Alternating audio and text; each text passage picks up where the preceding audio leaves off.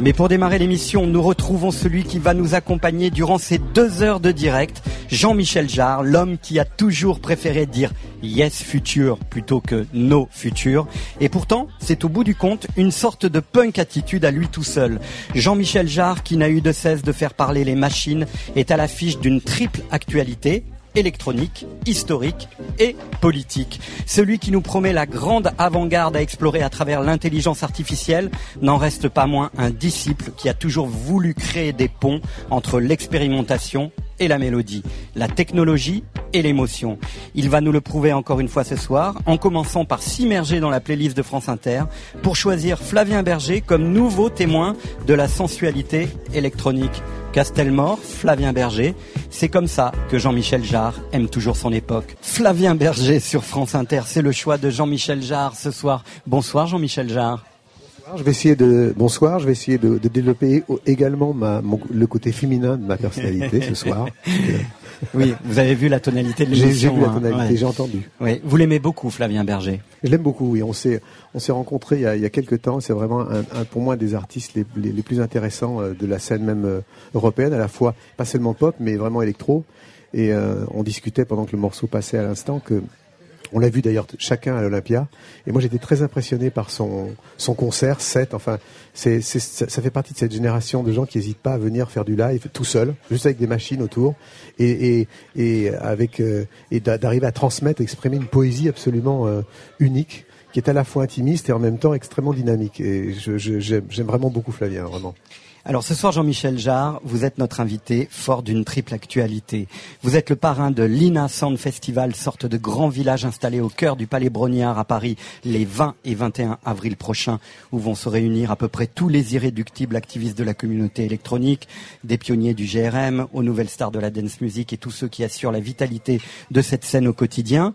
Vous serez également l'une des attractions musicales essentielles de la grande exposition électro sous-titrée de Kraftwerk à Daft Punk qui se tiendra à la Philharmonie de Paris du 9 avril au 11 août prochain.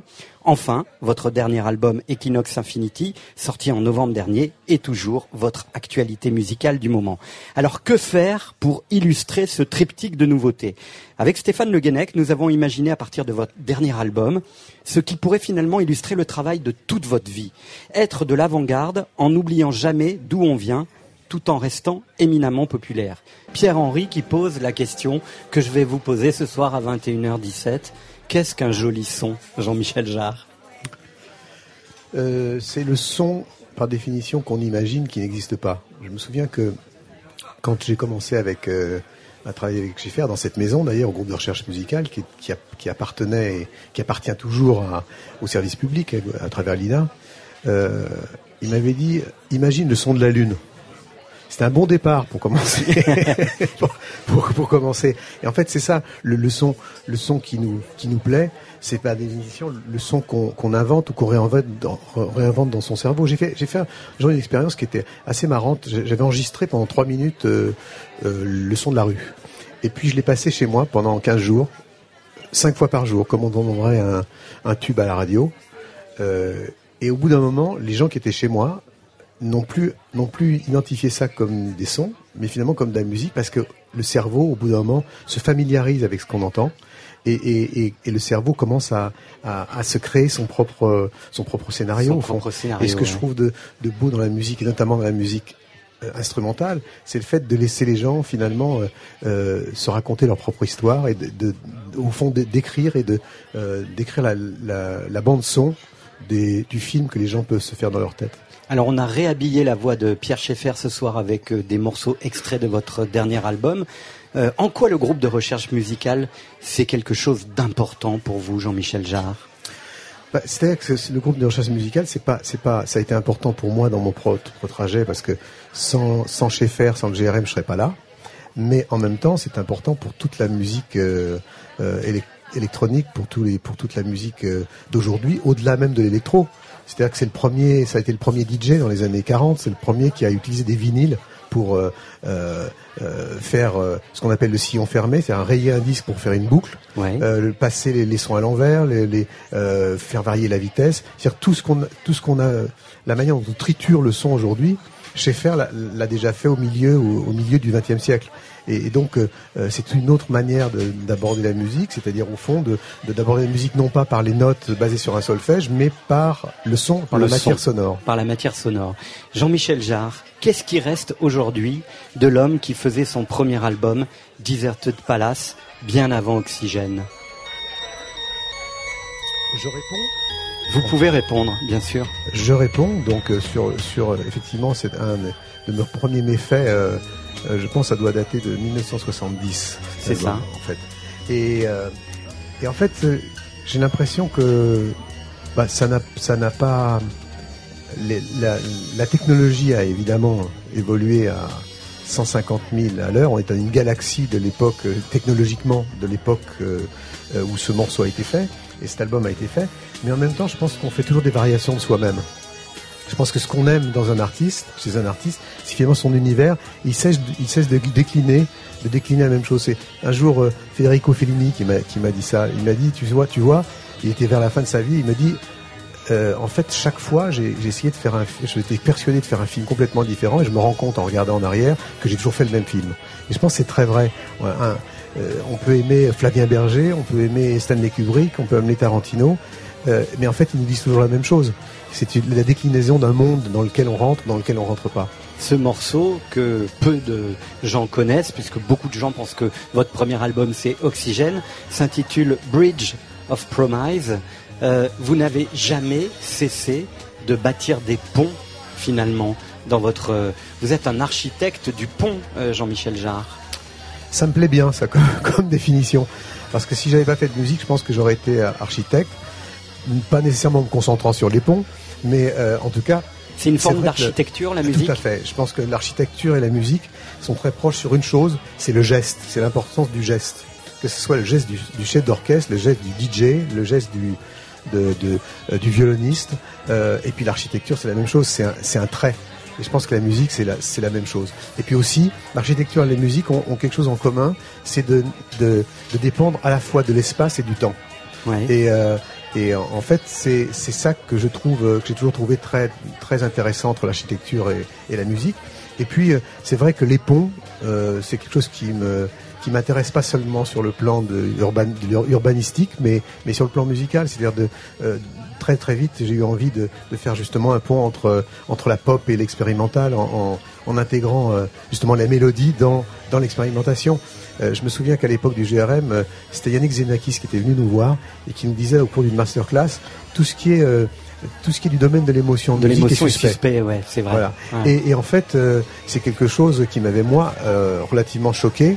Et, et, bien entendu, pour moi, la mélodie, comme la plupart d'ailleurs des musiciens français, on a ça en commun de, toutes les générations de l'électro, mais au-delà, bien entendu, c'est que la mélodie reste quand même au centre de, euh, notre musique. C'est l'élément probablement le plus important. Euh, euh, dans notre musique et si on pose la question à des gens avec qui j'ai travaillé récemment comme M83, comme Rhône, comme, comme R, tout le monde va vous dire la même chose. C'est extrait de l'album Equinox Infinity. Cet album, c'est une vision, Jean-Michel Jarre. Vous vous interrogez pour savoir finalement ce à, quoi pourrait ressembler l'avenir. Qui dit avenir dit écologie. On va beaucoup en parler ce soir. Et pour résoudre cette urgence, finalement, vous dites que nous avons aussi besoin de la technologie et de l'intelligence artificielle. Comment on peut expliquer ça aux, Béotiens, euh, Jean-Michel Jarre? Au, au béotien que je suis également. cest je pense qu'il y a une évidence, c'est qu'on ne pourra survivre au 21e siècle qu'à partir du moment où on, on évoluera en bonne intelligence avec d'une part l'écologie et d'autre part l'environnement, les questions d'environnement et la technologie. Et que ces deux facteurs sont beaucoup plus interdépendants qu'on ne le pense. C'est-à-dire qu'en fait, c'est effectivement la technologie qui va nous aider à résoudre euh, un, certain nombre de problèmes auxquels on fait face euh, par rapport à l'environnement et l'écologie. Et puis, euh, en même temps, il y a toujours justement cette, cette peur de l'avenir. Enfin, les humains, par définition, ont une vision dystopique du futur, parce que quelque part, nous savons tous que nous n'en ferons pas partie à un moment ou à un autre. Et on, a cette habitude, depuis des générations et générations, de dire hier c'était mieux, demain ça sera pire. Pourquoi? Euh, si les futurs de nos ancêtres avaient été pires que les futurs précédents, on serait pas là à se parler. Donc du coup, il faut jamais oublier qu'il y a 150 ans, euh, on avait une espérance de vie d'une quarantaine d'années et on, et on pouvait mourir d'un rhume. Donc globalement, ça s'est quand même un peu amélioré, même si les choses sont loin d'être parfaites. Donc je pense que l'intelligence artificielle, loin d'être un, un, un, danger, est une opportunité. Et c'est ça que j'ai voulu faire en, partant pour, pour, la première fois euh, d'un d'un album que j'avais fait donc euh, au début au début de ma carrière qui est Equinox, Equinox et, j'avais toujours été frappé par cette image très mystérieuse de, de Michel Granger qui, qui, qui, a, qui, a, fait la pochette du, de l'album avec ces, ces êtres assez étranges qui, qui vous regardent, qui sont des que j'ai appelé des watchers. et je me suis dit finalement, que sont-ils devenus ces watchers, qui, ces, ces, ces, créatures qui nous observent? Ces observateurs, hein, ces observateurs? Qu'est-ce qu'est-ce qu'ils sont devenus et qu'est-ce qu'ils seront dans 40 ans? Et donc j'ai imaginé que finalement ces, ces observateurs, c'était un petit peu les, les machines, la technologie qui nous observe qui petit à petit euh, ne prend pas le dessus, mais de plus en plus invasive. C'est-à-dire, elle va, elle va de plus en plus euh, nous fouiller nos, nos goûts, nos, comme, comme, on le voit sur Internet quotidiennement, nos, nos personnalités, et qui, euh, au bout d'un moment, donc, on va aller donc dans, une direction ou dans une autre, suivant notre attitude vis-à-vis de l'environnement et vis-à-vis de la technologie, ou vers un, un univers qui sera relativement équilibré ou un, univers à la, Terminator et plus apocalyptique. Et donc du coup, j'ai eu envie de d'écrire cet album comme une bande son de deux scénarios possibles, un euh, qui soit donc plus apocalyptique, l'autre qui soit plus apaisé, et, et c'est pour ça que j'ai sorti l'album avec deux pochettes différentes. Avec deux pochettes différentes. Est-ce que les robots vont prendre le pouvoir sur l'homme au bout du compte? Je ne pense pas du tout qu'il s'agisse que du fait que les pouvoirs, les, robots prennent le, pouvoir. Je pense que ce qui est intéressant, c'est d'imaginer que, euh, au fond, dans dix ans, euh, maximum, je pense que les, les, algorithmes, les robots seront, seront euh, probablement capables d'inventer de, la musique de manière originale, d'écrire des scripts, des, des, histoires, de faire des films. Qu'il ne faut pas en avoir peur. Je pense que ça va permettre. Aujourd'hui, on, utilise notre cerveau à peu près à 10%. Si on peut utiliser, si l'intelligence artificielle ou les robots peuvent nous aider à utiliser les 90% qui restent, on a de beaux jours devant nous. En souvenir d'un moment un peu historique pour vous. Et je me suis demandé en quoi ça a été un moment euh, historique et si important ce festival de Coachella. Euh, par exemple par rapport à vos concerts géants que vous avez pu faire aux États-Unis, comme celui que vous aviez fait à, Houston. En quoi celui-ci a résonné différemment? Bien sûr, toute la presse américaine a été dithyrambique après votre prestation, mais pourquoi ça, ça, fait partie de votre histoire de manière euh, très différente, comme si c'était un recommencement Oui, moi j'ai toujours euh, j'ai toujours, je, suis venu à cette émission euh, réellement profondément comme euh, euh, avec la curiosité en même temps de débutant, toujours. C'est-à-dire que pour moi, cette, tournée américaine, c'était vraiment la vraie tournée américaine que je faisais en allant dans chaque ville, en faisant des, en faisant des, des salles, à la fois des salles prestigieuses du style de Radio City ou de du, euh, de, de, du, Greek, Theater à San Francisco ou de, salles comme ça. Et puis, euh, et en même temps, cette tournée s'est terminée par Coachella. Et Coachella, c'est un, une sorte de fantasme. Au-delà, au-delà, je parle pas de la France, mais c'est un, fantasme pour n'importe quel musicien aujourd'hui, parce que euh, c'est un, une sorte de, de maître étalon. C'est, c'est, un peu, un peu injuste d'ailleurs, mais de maître étalon, de savoir où vous en êtes vous-même par par rapport à ce qui se passe.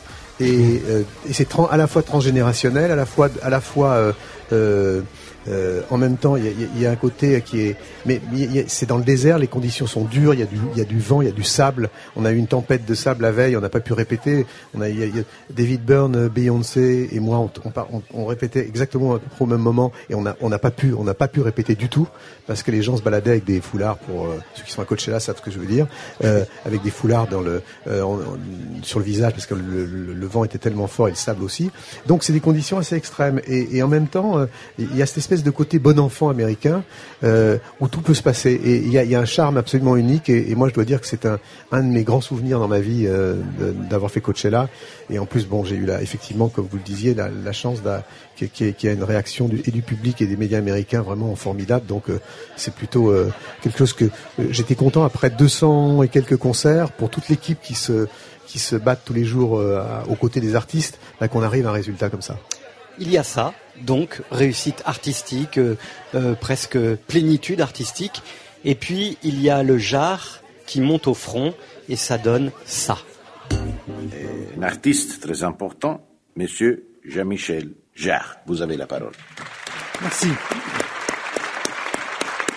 Merci. Monsieur le Président du Parlement européen, Mesdames et Messieurs les ministres de la Culture, même si je suis habitué à me produire sur des scènes très différentes dans le monde entier, c'est pour moi un moment très particulier d'être ici aujourd'hui devant vous, dans ce lieu qui a aussi une certaine théâtralité.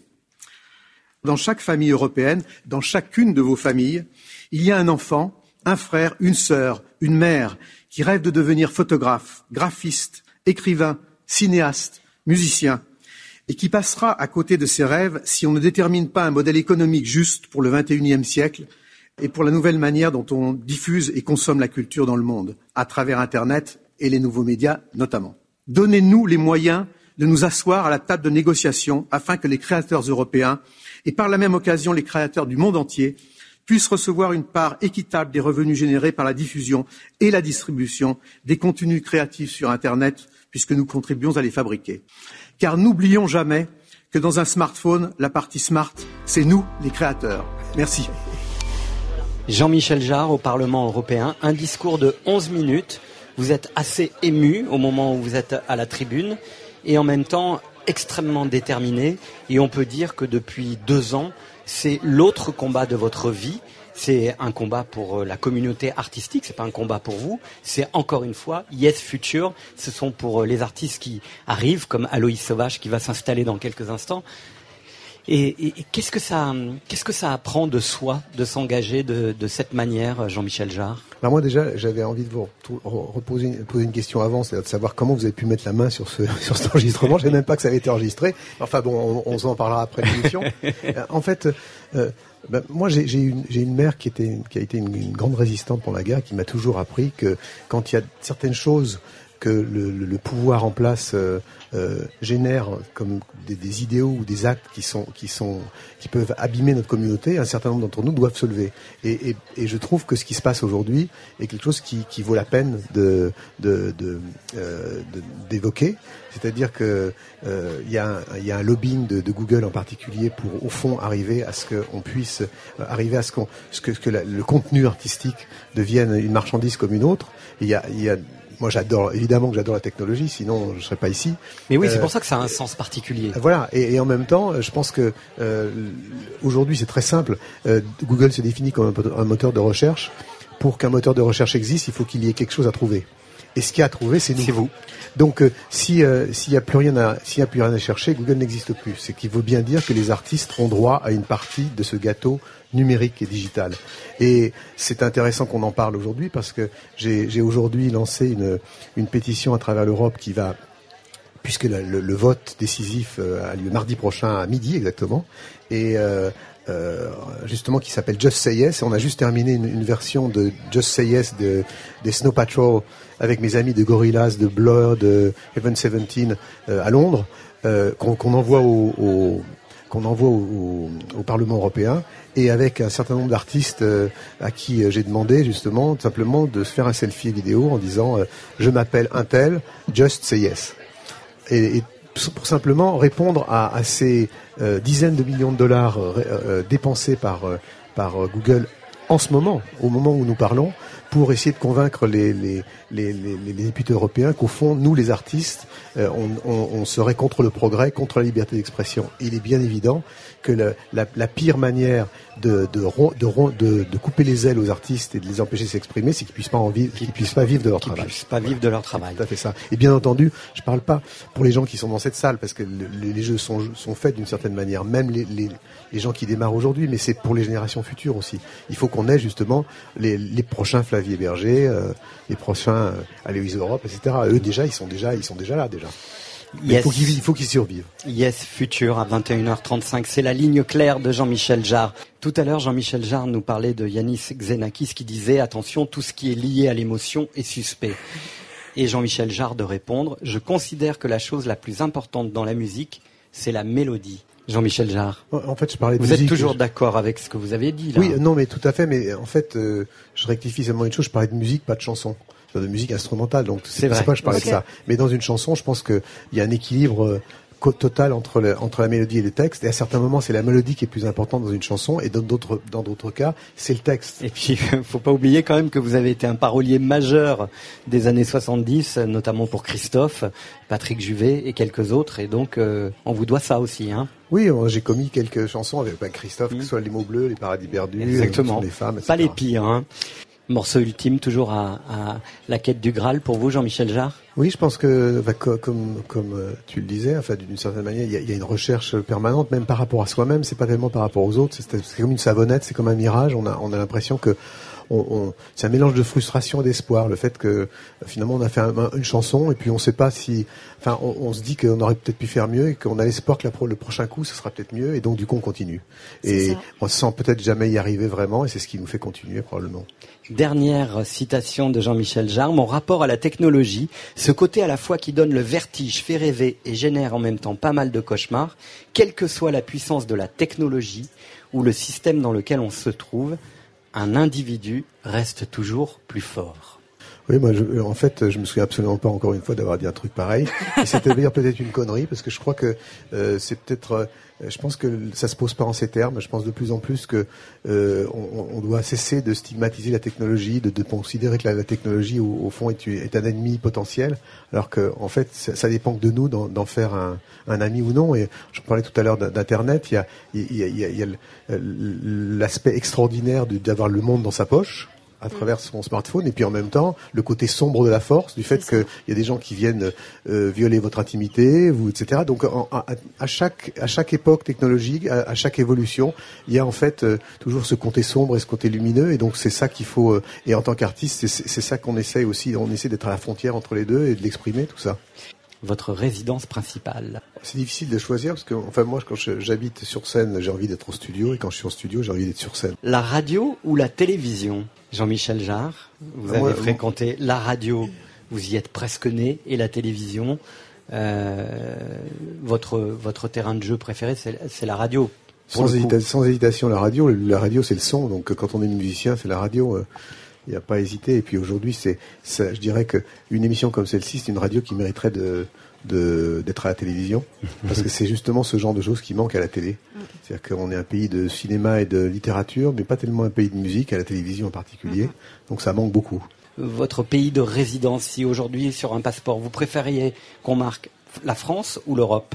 À je pense que profondément européen, hein, vous. Oui, parce que je pense que c'est ça qui, ce qui, ce qui fait l'Europe aujourd'hui, ce qui nous fait qu'on se balade à Londres, à Berlin, à Madrid ou ailleurs, c'est que c'est la culture, c'est rien d'autre. On voit bien que la politique et l'économie a du mal, mais ce qui fait qu'on est, qu'on se sent vraiment partie du même pays, euh, c'est finalement la musique, le cinéma, ce qu'on aime, c'est, c'est ça qui fait qu'on est euh, unis, je pense. On, on est, malheureusement pas assez à, justement faire en sorte de, pouvoir faire passer. Euh, je pense dans la musique, un côté hédoniste et puis il y a aussi une, conscience sociale qu'on peut avoir sans, sans non plus transformer comme certains collègues du, du rock'n'roll transformer notre scène en plateforme politique. C'est pas notre boulot, mais à travers notre musique à travers ce qu'on fait, puisse faire, partager des convictions. C'est surtout, c'est surtout ça. Et c'est ce que j'aime beaucoup de chez Émilie Loiseau, la manière dont elle s'exprime et dont elle l'exprime aussi dans sa musique. Je pense que c'est ça qui est d'ailleurs le plus important. C'est, finalement, nous, les, les, saltimbanques, de s'adresser au cœur plutôt qu'à la raison. Oui. Euh, vous avez été mondialement connu avec un album euh, qui s'intitule Oxygène. Est-ce que la démarche était écologique quand, euh, euh, écologiste quand vous avez euh, baptisé cet album Oxygène, Jean-Michel Jarre? Oui, totalement. Moi, j'ai été élevé enfin, avec une, une mère qui était très consciente de, de, de, des problèmes d'environnement. Et en fait, cette, effectivement, d'appeler un, un, album Oxygène avec cette pochette de, Michel Granger qui était très, très évocatrice, très, très provocante de, cette terre écorchée dans, dans, laquelle apparaît un, un, un crâne, c'était quelque chose qui est finalement était malheureusement assez prémonitoire. Et, je pense que ça, on n'était pas, on n'était pas tellement finalement à, à se préoccuper de, de l'environnement à ce moment-là. On était plutôt plutôt considéré comme de, de doux hippies. Et aujourd'hui, euh, quand on voit ce qui s'est passé le week-end dernier, on s'aperçoit à quel point euh, bah, c'est devenu, c'est devenu vraiment une priorité dans la rue.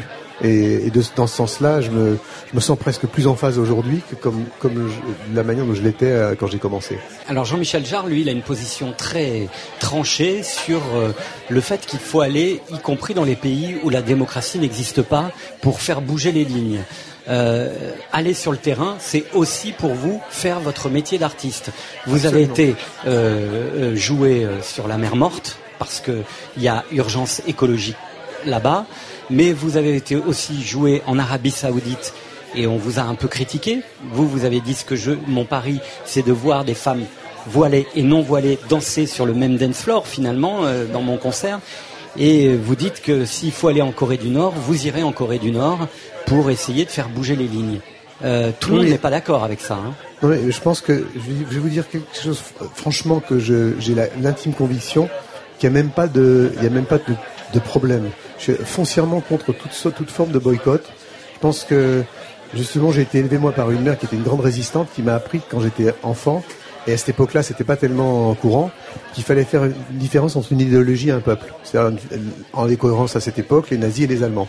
Et qu'aujourd'hui, euh, l'agenda des artistes, c'est pas le même que l'agenda des politiques. C'est-à-dire que des, des, des, politiques peuvent prendre des, des mesures contre des régimes, mais euh, en revanche, nous, on ne peut pas appliquer une double peine à des gens qui n'ont pas les mêmes libertés que les nôtres, qui n'ont pas les mêmes, la même accès à l'information que le nôtre, et en les punissant en plus, en, leur, en, leur, en les privant de culture, de cinéma, de musique, parce que finalement, on collabore, on devient des collabos, euh, on, on, collabore à la, à la radicalisation, à l'aliénation. Donc oui, il faut aller jouer en Arabie Saoudite, oui, il faut aller jouer en Iran, oui, il faut aller jouer en Corée du Nord, dans, les, dans, dans des pays où les gens ont désespérément besoin de, de musique, d'oxygène, si je puis dire. Je voudrais juste rajouter un, mot. Quand j'étais par rapport à ce concert que j'ai fait en Arabie Saoudite, c'était extrêmement émouvant de voir pour la première fois un public mixte avec des femmes qui dansaient, qui bougeaient, qui tapaient des mains. C'était la première fois de leur vie qu'elles avaient, accès finalement à cette forme de liberté euh, qui, est, notre quotidien. Donc euh, effectivement, il faut, il faut, il y a, pas à hésiter évidemment. Quand on voit le début du jazz, quand on voit tous les mouvements émergents euh, dans la musique, les protest songs, Bob Dylan, John Lennon, c'est des gens qui ont fait, ils, font, ils, ils, ont pu justement mélanger ça de manière extrêmement efficace et dire des choses. Je pense que les artistes peuvent servir aussi à ça, mais sans non plus, comme le disait Émilie et, et comme j'avais commencé à le dire, sans non plus confondre les rôles. C'est chiant sinon moi j'ai pas envie moi franchement d'entendre Bono qui d'un seul coup interrompt son, son, son, concert pendant 20 minutes et qui me parle de la Birmanie en même temps de la cause de la semaine c'est un truc qui me fait chier. Mais en revanche euh, j'aime bien quand euh, une artiste par exemple comme Émilie à travers à travers à travers sa musique et, ses mots et sa poésie euh, fait passer des convictions surtout quand on les partage en plus. Quand, quand on prend Léo Ferro les Sex Pistols finalement avant tout c'est quand même la musique la, la musique et leurs chansons qui nous touchent et, et le, le, message justement passe parce que avant tout c'est poétique. Il faut expliquer simplement brièvement que Les Granges Brûlées, c'est une musique de film que j'ai faite pour un polar rural dans lequel il y avait Delon et Signoret. Ouais, et, et, je ne sais pas encore comment la musique, je pense que le, le réalisateur ou le producteur n'ont pas écouté la bande son jusqu'au moment de la sortie, du message final. et c'est euh, devenu culte hein, quand même, oui, cette, euh, cette, oui, cette le, le, le, le, producteur, je me souviens, je me souviens qu'il s'appelait Raymond Danon, a dit comme, comme un comme insulte un peu plus tard, ce qui était pour moi l'intime compliment, on dirait, c'était du Afex Twin avant la lettre. Wow. J'ai pris pour un énorme compliment bah plus oui, tard. Tu peux, ouais, C'était pas terrible. Et puis ça, c'est présent. En, en, remontant, pas jusqu'à vers Saint-Gétorix, mais presque, c'est quand même le premier qui a, qui a défini ce qu'était que la, la, musique euh, électronique et la musique du futur. C'était Luigi Russolo en 1910, je crois. Qui a, qui, a, qui, a, qui a, fait ce manifeste qui s'appelle L'Art des bruits, qui dont s'est inspiré Art of Noise plus tard et qui, et qui vient d'Italie. C'est-à-dire que les fondements de la musique euh, futuriste, les, les, Jules Verne de la musique électronique, euh, ils viennent d'Italie aussi. Oui, mais merci, merci à vous de, de, de, nous avoir permis de faire partie de la bande son du, du beau film que nous, vous faites jour après jour dans Full Sentimental. Je voulais vraiment le dire. Merci Jean-Michel, je suis très touché.